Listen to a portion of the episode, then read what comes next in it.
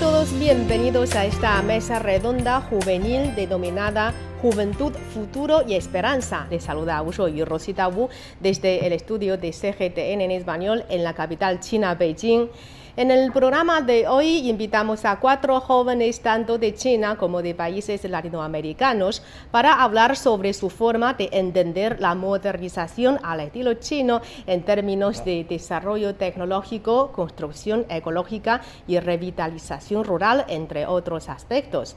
Antes que nada, permítanme presentarlos a ustedes que son Ornella Cordero, miembro del Centro Latinoamericano de Estudios Políticos y Económicos de China. Hola Ornella, ¿qué tal? Hola, muchas gracias por la invitación, un gusto formar parte de esta mesa. Muchas gracias. Y también tenemos a Li Yingchun, Lola Li, estudiante de la Universidad de Shenzhen. Hola Lola, bienvenida al programa. Hola a todos, gracias por su invitación y encantada de conocer a ustedes. Bueno, y también nos acompaña Zhou Ruichen, Alex Zhou, estudiante de posgrado en traducción e interpretación de la Universidad de Estudios Extranjeros de Beijing. Hola Alex, ¿cómo está? Hola, ¿qué tal a todas y todos? Muchísimas gracias por invitarme aquí.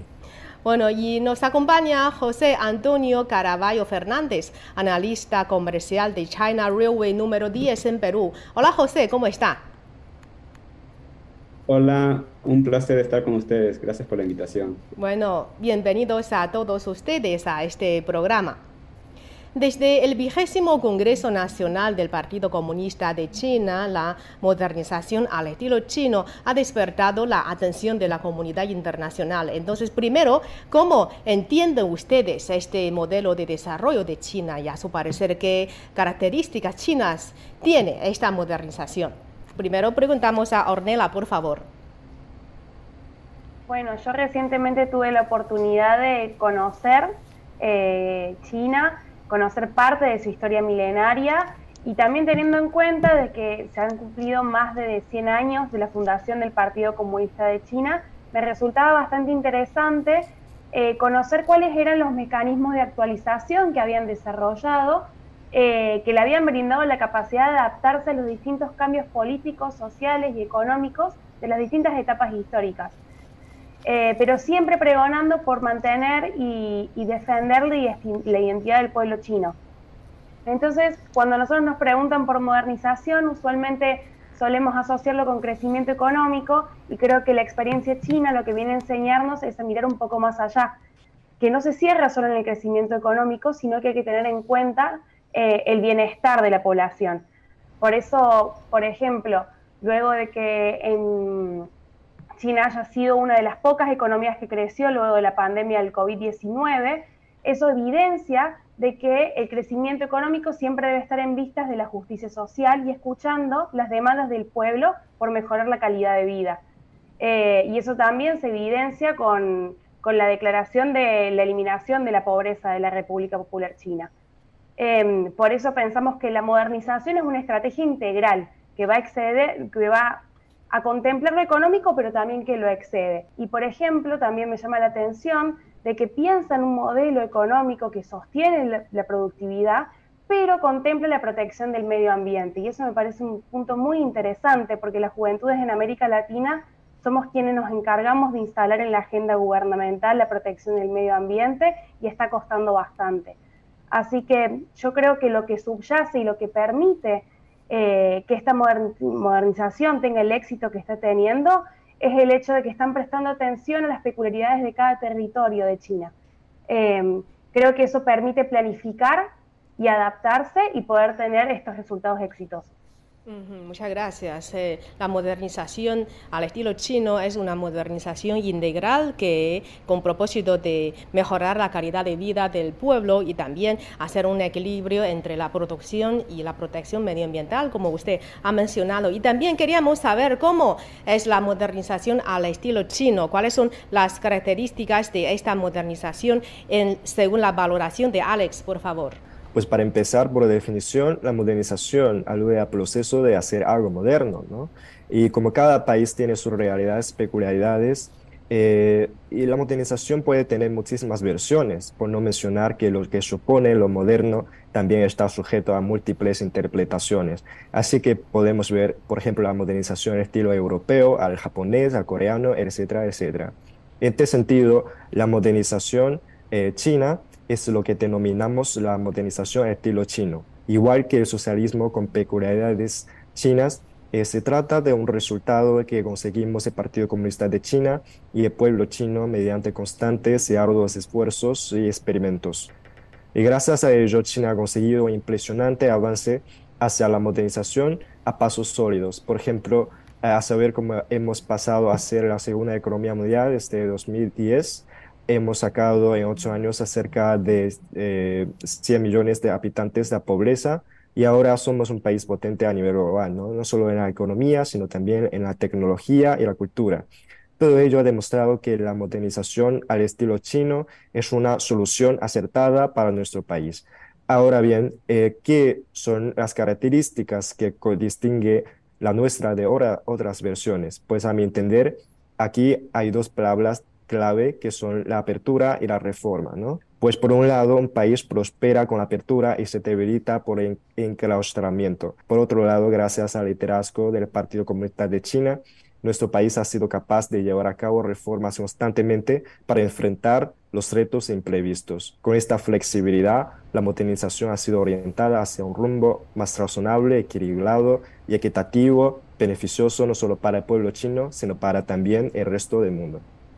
Bueno, eh, ustedes dos en sus respuestas han mencionado eh, sobre el desarrollo tecnológico de China y hemos visto que en los últimos años el desarrollo urbano y los avances tecnológicos de China han sido fenomenales, fenomenales especialmente el nuevo estilo de la vida con alta tecnología se refleja en todos los aspectos de la vida cotidiana de la población china.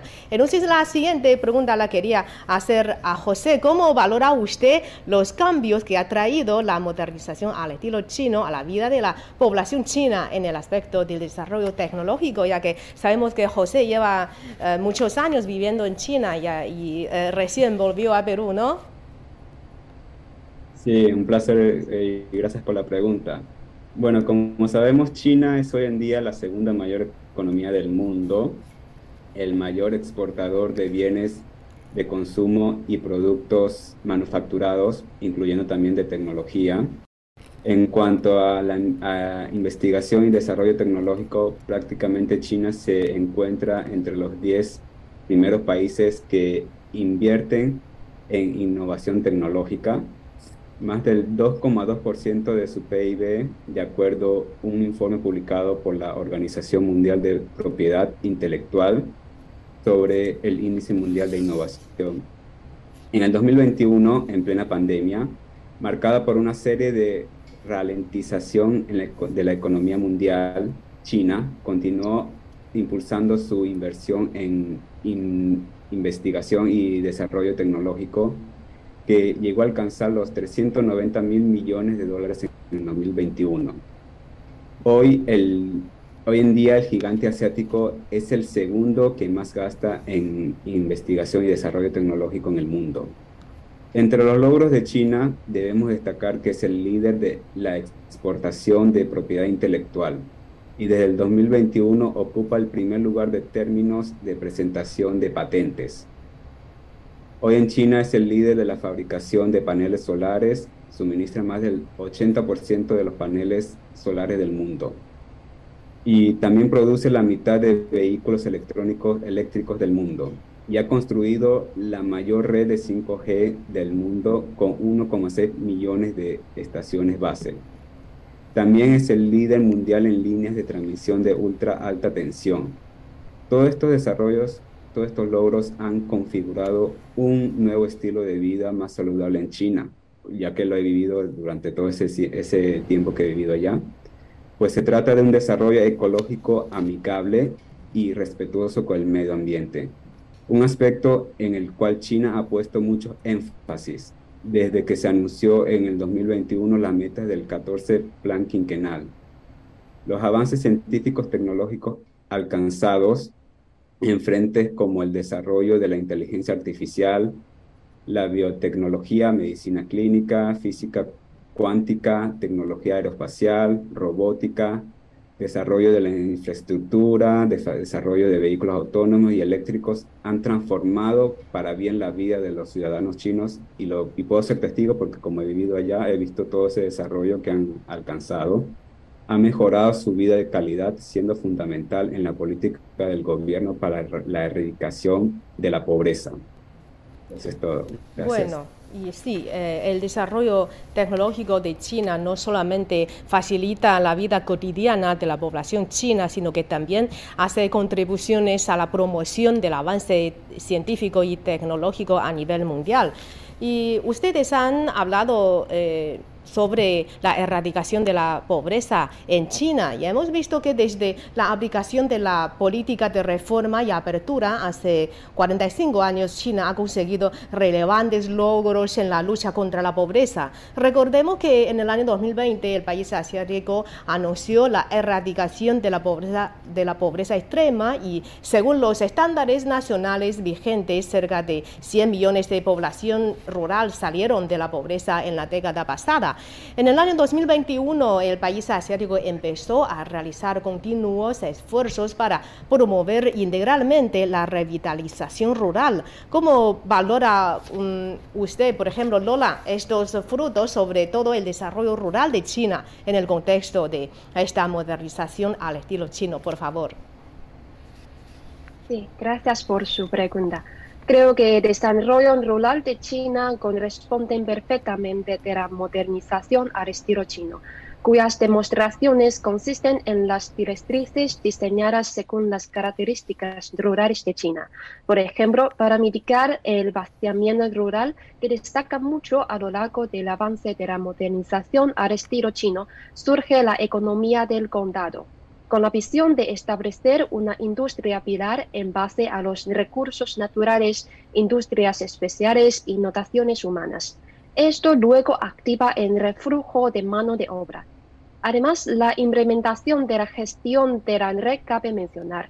Es como dividir una área extensa entre varias zonas, como varias cuadrículas, facilitando la administración de la circulación de gente e integración de recursos el gobierno puede recibir información de los aldeanos puntualmente. Esto combina el gran número de ciudades y poblados en China. No solo aumenta la seguridad, pero también fortalece la cooperación entre aldeas. La construcción rural en China se caracteriza por la zonificación y la clasificación, la planificación y el empleamiento ascendente. Esto favorece el ajuste y la optimización de la industria agraria. Amplía las, uh, los cauces para que los agricultores aumenten su empleo y sus ingresos. Reduce la brecha entre la zona urbana y rurales. Todos estos sostienen la percepción de beneficio, felicidad y seguridad de las masas populares, consiguiendo nuevos éxitos en términos de prosperidad común. Ya es todo, gracias. Muchas gracias. La revitalización rural eh, sigue ocupando un lugar bastante importante en la agenda de trabajo del gobierno. Eh, bueno, y este año 2023 se cumple el décimo aniversario de la planificación de la iniciativa de la franja y la ruta a través de la cual cada vez más países y regiones suben al tren express, compartiendo dividendos de desarrollo de China, haciendo que los frutos de la modernización al estilo chino beneficien al mundo. Entonces, ¿qué opinan ustedes sobre la contribución de la modernización al estilo chino al desarrollo mundial? Como por ejemplo preguntamos a Ornella, por favor. Sí, creo que puedo hablar por América Latina en general y por Argentina en particular, que es mi país. Eh, que somos territorios que han sido muy dañados en la historia reciente por proyectos políticos neoliberales, eh, y es por ello que surge esta necesidad de salir a buscar en el mundo alternativas de cooperación internacional que rompan con esas lógicas eh, tradicionales de dominación que han puesto en estas posiciones a nuestros países. Y en ese sentido, la República Popular China presenta la iniciativa de la Franja y la Ruta como una estrategia de integración y cooperación que se basa en la inclusión y en el equilibrio. Eh, China propone, se propone como un promotor de beneficio mutuo buscando el desarrollo de infraestructura y conectividad en los territorios latinoamericanos. Entonces, en nuestros países nosotros somos conscientes de que abundan los recursos naturales, pero no así las políticas que impulsen la industrialización de los mismos y la comercialización de ellos posteriormente. Por ello es que se precisan estas estrategias de financiamiento para obras de infraestructura que permitan justamente este proceso de industrialización y de comercialización, pero que sean con tasas accesibles, precios accesibles para nuestros países y que no comprometan nuestra soberanía política. Y en ese marco es que en el caso de mi país, Argentina, se cumplieron recientemente 50 años de la relación diplomática bilateral con la República Popular China. Y en ese marco es que el presidente de nuestra nación, Alberto Fernández, firmó la adhesión a la iniciativa de la Franja y la Ruta en el año 2022, eh, con el objetivo de que Argentina pueda mejorar su capacidad y su diversidad exportadora.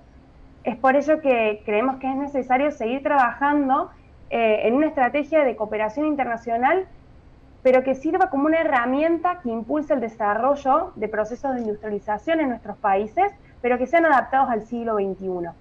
Eh, asimismo, la complementariedad de nuestros países llevó a que Argentina también se vincule con el Banco Asiático de Inversión en Infraestructura, buscando, bueno, justamente el, financiamiento que mencionaba antes, y bueno, y estas tecnologías puestas al servicio eh, del desarrollo. Entonces creo que el desafío ahora es seguir trabajando en una agenda en conjunto, fortalecer los lazos, también desde los aspectos culturales, que es muy importante, eh, y que Argentina también pueda integrarse en el mercado chino.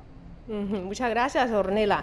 Y sabemos que además de Argentina, muchos países de la región latinoamericana y caribeña han firmado con China este eh, memorándum de entendimiento de cooperación sobre la iniciativa de la franja y la ruta, como has mencionado, eh, firmado con Argentina y China en el año 2022. Y sabemos que Perú también ha firmado este uh, memorándum de este acuerdo con China sobre la iniciativa de la franja y la ruta. También queríamos preguntar a José José. ¿cómo valora usted la relación bilateral eh, después de la firmación de este memorándum y promovido por esta iniciativa de la Franja y la Ruta?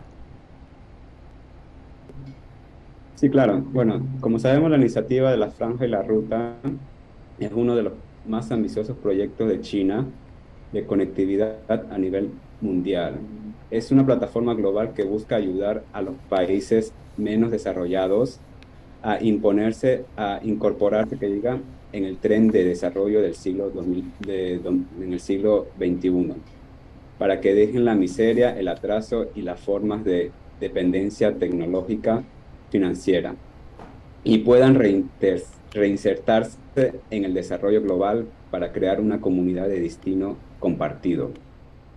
Desde que el presidente Xi Jinping lanzó la iniciativa en el 2013, ha sido bien recibida por la comunidad internacional, también acá en Perú, que ha visto la experiencia de desarrollo de China en su lucha contra la pobreza extrema, en la configuración de un país moderno y próspero. El amigo que pueda tender la mano para juntar, al, alcanzar, para juntos alcanzar los objetivos de desarrollo sostenible de la Agenda 2030 de la ONU. Tanto la iniciativa de la franja y la ruta como la iniciativa para el desarrollo global son dos propuestas que China ha presentado a la comunidad internacional para construir un mundo con un destino compartido. Es precisamente la modernización de China en todos los frentes, en todos sus frentes, tecnológico, ambiental, educativo, social, que ha conducido a la gran revitalización de la nación china, la construcción de una sociedad modestamente próspera, respetuosa del medio ambiente, arraigada en sus valores culturales, el mejor ejemplo para que el resto de los países puedan alcanzar una prosperidad en común como es Perú, que eh, gracias a la, a la inversión china está desarrollando mucha infraestructura en los proyectos de las empresas donde trabajo y también otras empresas que en China que están invirtiendo en Perú. Bueno, muchas gracias, José. Bueno, en la primera pregunta, Ornella ha mencionado sobre la armonía entre el hombre y la naturaleza, ah, manifestando que China, por una mano, eleva la productividad y por otra mano, hace protección al medio ambiente. Y hemos visto que el informe presentado ante el vigésimo Congreso Nacional del Partido Comunista de China propuso que la modernización al estilo chino es una coexistencia armoniosa entre el ser humano y la naturaleza. Entonces, ¿cómo evalúan ustedes los esfuerzos realizados por China en los últimos años para promover la armonía entre el hombre y la naturaleza? ¿Pueden darnos algunos ejemplos concretos? Esta pregunta la hacemos a nuestra Lola. Lola, por favor. Sí. Eh, me da cuenta de la notación de que las aguas cristalinas y las verdes montañas son cordilleras de oro y plata. Situada en una posición tan destacada, la protección del medio ambiente se centra en la relación entre la producción de la vida y la protección del medio ambiente. La coexistencia armoniosa entre la humanidad y la naturaleza puede acudir a las fuerzas tecnológicas bajo la modernización al China cuyo ejemplo puede ser la supervisión electrónica de los sistemas de información, que mejora las capacidades de vigilancia dinámica y alerta rápida en cuanto a los indicadores naturales, como la temperatura del agua, pH, biodensidad. Al mismo tiempo, promueve la sinergia en los vínculos sectoriales para que ellos respondan mejor a la emergencia del momento. Además, estos días podemos ver eh, surgimiento de varios proyectos dedicados a proteger y restaurar los eh, ecosistemas naturales. Las prácticas se ascienden a los eh, conocimientos científicos y las características naturales, incluyendo sistemas de riegos inteligentes, control biológico, las leyes y reglamentos. Expertos destacados en sus campos se reúnen para intercambiar ideas e investigar, el uh, desarrollo ecológico con bajas emisiones de carbono en la agricultura eh, y acelerar la aplicación de los logros uh, tecnológicos lo que significa mucho a, la, salvaguardar la seguridad alimentaria nacional, la seguridad de los recursos y la seguridad eh, ecológica. Todos estos son sostenibles y eficaces. Estoy muy orgulloso por la sabiduría china. Ya está, gracias. Muchas gracias, Lola. Y el presidente chino Xi Jinping señaló que ya sea en el pasado, sea en el presente o en el futuro, la juventud china siempre ha sido la fuerza pionera en la construcción de la gran revitalización de la nación china. Eh, en su opinión, ¿cómo ¿Pueden los jóvenes de la era nueva contribuir a la modernización al estilo chino? ¿Y cuáles serían sus propios planes? Alex, por favor, porque hemos visto que eh, durante esta grabación hemos invitado a cuatro participantes que todos son jóvenes pioneros, tanto de China como de países latinoamericanos. ¿Cuáles son sus propios planes de desarrollo personal? Alex, por favor. Ah, sí, eh, gracias por la pregunta. Como dice el secretario general, pues los jóvenes sí que tenemos la responsabilidad de tomar relevo de nuestros predecesores y debemos arrimar el hombro ¿no? para asumirla. Pues personalmente, como estudio traducción en la Universidad de Estudios Extranjeros de Beijing, eh, siendo gran obligación de contar bien las historias chinas. En primer lugar, seguiré formándome las habilidades profesionales para transmitir mejor los mensajes que quiere transmitir China al mundo, buscando un equilibrio entre la fidelidad y la aceptabilidad en la traducción de los textos. Y en segundo lugar, me comprometo a promover los intercambios culturales para que el mundo conozca la China verdadera. Eh, porque tengo experiencias como intérprete en muchos eventos de intercambios culturales y económicos y estas experiencias siendo la gran pasión de nuestros amigos eh, hispanohablantes de España y de América Latina también de conocer a China contemporánea, que es China de hoy, ¿no? Así que quería dedicarme a informarles de las realidades de nuestro país, despejando los recelos y los malentendidos que existen en el mundo en miras a construir un puente de entendimiento mutuo. el cual es tan escaso y necesitado en nuestra aldea rural. Eh, por último, quería citar el slogan de mi universidad, que es From PY Go Global. En cierto modo, cada uno de nosotros que estudiamos los idiomas extranjeros somos un diplomático, ¿no? Eh, que representa la imagen de nuestro país. Es nuestro deber aportar nuestro granito de arena para, que construir, para construir una comunidad de futuro compartido. Alex, sabemos que usted tiene muchas ocasiones de hacer intérprete en, muchas, en muchos asuntos, como por ejemplo has dicho en los asuntos económicos, y también queríamos saber cuáles son los puntos de interés más destacados, más impresionantes de los amigos jóvenes latinoamericanos sobre China. Eh, creo que eh, a, los jóvenes latinoamericanos les interesa mucho en primer lugar la cultura de China, porque sabemos que la China, China es un país de civilización milenaria y también lo son muchos países latinoamericanos. Por ejemplo, yo, fui, ah, yo he estado en la UNAM, en México, y he estudiado la civilización de México y he conocido y he sabido que tanto China como México somos países de civilización maravillosas. Así que creo que es un buen intercambio cultural entre los jóvenes eh, latinoamericanos y chinos para promover eh, la comprensión mutua entre los dos países. Porque en China sabemos un, sabemos un poco de México y también el resto de América Latina. Creo que es una falta de conocimiento y que creo que necesitamos promover estos conocimientos mutuos. Muy bien, y esperamos más intercambios culturales entre ambas partes y también más visitas mutuamente eh, realizadas por eh, ambos países, sobre todo entre los jóvenes. Y recordamos que en mayo de este año, final de mayo de este año, uh, Ornella, nuestra Ornella, acaba de realizar un viaje a China junto con decenas de jóvenes latinoamericanos. Durante el viaje han visitado grandes ciudades de, del país como Beijing, Shanghai, Wuhan, Xiangyang, entre otras ciudades y las zonas rurales del país. También queríamos preguntar a Ornella qué ha sido la, ha, ha sido la primera vez de que visita China y qué puntos del desarrollo social económico del país le han llamado más la atención. Por favor, Ornella. Bueno, muchas gracias por la pregunta. Viene bastante en sintonía con lo que mencionó Alex recién. Eh, fue mi primera visita a China y fue en el marco de un encuentro de jóvenes chinos y latinoamericanos organizado por el Departamento Internacional del Comité Central del Partido.